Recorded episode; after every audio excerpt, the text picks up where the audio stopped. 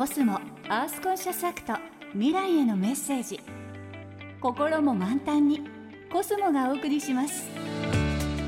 今の地球環境について思うこと環境問題の解決に向けて行っている取り組み。地球の未来のために考えていることを紹介するコスモアースコンシャスアクト未来へのメッセージ。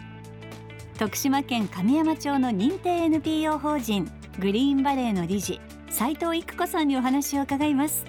今週はコスモエコ基金が支援する地域住民で守る神山の里山保全プロジェクトに注目します。おはようございます。グリーンバレーの理事斉藤育子です。地域住民で守る神山の里山保全プロジェクトは過疎化により放置されていた里山を地域住民の力で再生することを目的に行っています。徳島県の神山では住民の高齢化や生活スタイルの変化によって集落に近い山の整備が行き届かず鹿やイノシシや猿といった獣害被害が拡大し石垣が崩れたり斜面が崩落したり水源が枯れたりしています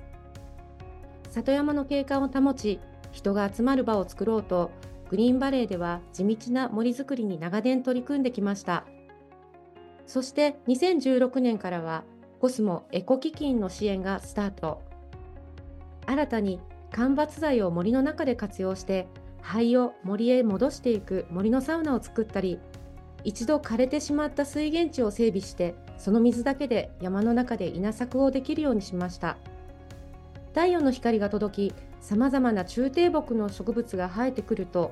適度な木陰もできて、采配蘭やエビネランが咲いたり、